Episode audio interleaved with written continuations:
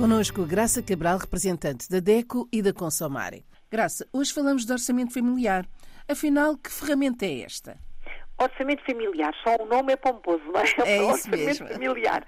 Familiar, vamos começar por aqui.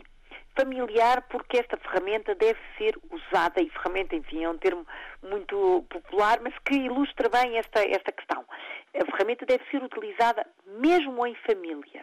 Porque a família, na verdade, é uma estrutura hum, quase como um agente económico. Vamos imaginar que é uma loja em ponto pequeno, não é? Porque tem rendimentos, que é o dinheiro que entra, tem despesas, que é o dinheiro que sai, tem que tomar decisões financeiras, tem que, na verdade, saber o que tem para saber o que pode gastar. Acaba por ser a base de tudo. Ah, um país, um Estado que tem ah, famílias que utilizam esta ferramenta no seu dia a dia ou mês a mês, tem mini agentes económicos que tornam esta economia prática. E o que é que nós sabemos dos países africanos de língua oficial portuguesa? Que a tradição de fazer esta ou de usar esta ferramenta é ainda uh, muito escassa na classe média. A verdade é que os consumidores, as famílias, estão habituadas a trabalhar muito, é verdade, uh, a ter rendimentos baixos e rendimentos que são vistos como uh, o dinheiro que se vai gastar e não como as suas finanças. Tal como o Estado tem as finanças que servem para, enfim, construir estradas, abrir escolas, ou, enfim, ou ter lojas ou fábricas, o dinheiro que entra em casa de cada família tem que ser o seu milheiro para poder gerir a sua vida e ter uma situação económica confortável. Isto é que é usar esta ferramenta. Pondo em prática, o que é que isto quer dizer? Todos têm de estar em harmonia. Isto é a primeira questão. Saber quanto é que aquela família recebe no seu total. Não é cada um ter por si, no seu total, e partindo do princípio que, enfim, uma família tradicional, eh, os pais, os filhos, mas muitas vezes até com os mais velhos, com os avós, vivem em comunidade, portanto há vários rendimentos a entrar, vários vencimentos, vários ordenados, vários até pescados, vários arranjos que entram e se transformam em dinheiro daquela família. Para que haja uma boa saúde financeira, tem que saber no total qual é este valor. E esse valor é que é o valor que vai ser organizado. Uma parte, obviamente, tem de ser para pagar as despesas, a alimentação, como é óbvio, a renda da casa, ou o crédito, ou o aluguer, ou o subaluguer, o que seja, uh, tem que ser também com esse valor que se paga. Enfim, o que se veste, as deslocações que se fazem, algumas despesas relacionadas com as crianças, com a saúde. Este dinheiro tem que servir para pagar estas despesas que são, uh, enfim, obrigatórias, mas também tem de ser organizado de forma a deixar um pouquinho de lado.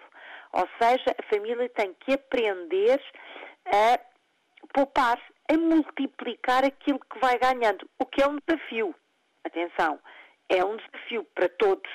E isto para quem está, eh, enfim, em África, ou para quem está em Europa, ou para quem está, enfim, no Brasil, nos Estados Unidos, onde seja, hoje em dia, em crise, conseguir fazer, tirar do bolo daquilo que se ganha um pouquinho para fazer um milhalheiro, para começar a, a, a, enfim, a multiplicar, a poupar, é extremamente difícil. Mas se fores uma ferramenta aplicada com toda a transparência em família, todos vão perceber, primeiro, que o dinheiro não cai do céu, claro.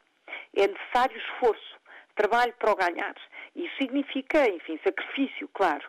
Mas se esta, esta transparência existir, se não houver problemas, por exemplo, com dívidas que estão escondidas, com créditos desconhecidos uns dos outros, com, com serviços públicos que podem ser cortados a qualquer momento porque afinal eh, alguém não pagou a conta da luz ou a conta da água, se for tudo transparente, na verdade o dinheiro ganho em conjunto vai ser bem organizado e sobrará algo em família para se juntar. E esse, esse juntar, esse milheiro, é, pode ser aplicado também na família para fazer, enfim, alteração, construir melhorias na casa, fazer melhorias na casa, comprar um automóvel, comprar um eletrodoméstico, uh, pôr um filho a estudar, o que seja. Graça, no fundo todos lucram. todos lucram. É isso mesmo, Isabel. Todos lucram. É um investimento na boa saúde financeira da família. A Associação de Cabo Verde tem um programa extraordinário de informação e educação financeira que pode ser visto, enfim, não é preciso ser cabo-verdiano, claro, quem entrar na, no Facebook, por exemplo, da ADECO, a Associação de Defesa do Consumidor de Cabo Verde, pode ver uma série de uh, ferramentas digitais engraçadas, até voltadas para os mais pequeninos, de como é que na prática se pode fazer esta conta. Somar tudo o que se ganha, diminuir o que se gasta e depois fazer um, um pulinho à parte, uma poupança à parte. Uh, e este conhecimento, esta proximidade e até esta rotina vai trazer certamente melhor saúde financeira às famílias. E, na verdade, estamos todos a precisar de pôr o orçamento familiar em prática uh, para esperar, enfim, dias melhores e vamos ter, com certeza, dias melhores. Para a semana, Graça, do que é que para vamos semana, falar? Vamos continuar a falar da gestão do dinheiro e como criar então esta pequena poupança. Dicas práticas. Olhe por si novo espaço dedicado aos direitos do consumidor em África e em Portugal. Coloque as suas dúvidas enviando o e-mail para o correio eletrónico olheporsi.rtp.pt e ouça as respostas na RDP África à segunda-feira, depois da uma da tarde. Olhe por si. Uma parceria RDP África, Associação DECO, com Isabel Flora e Graça Cabral.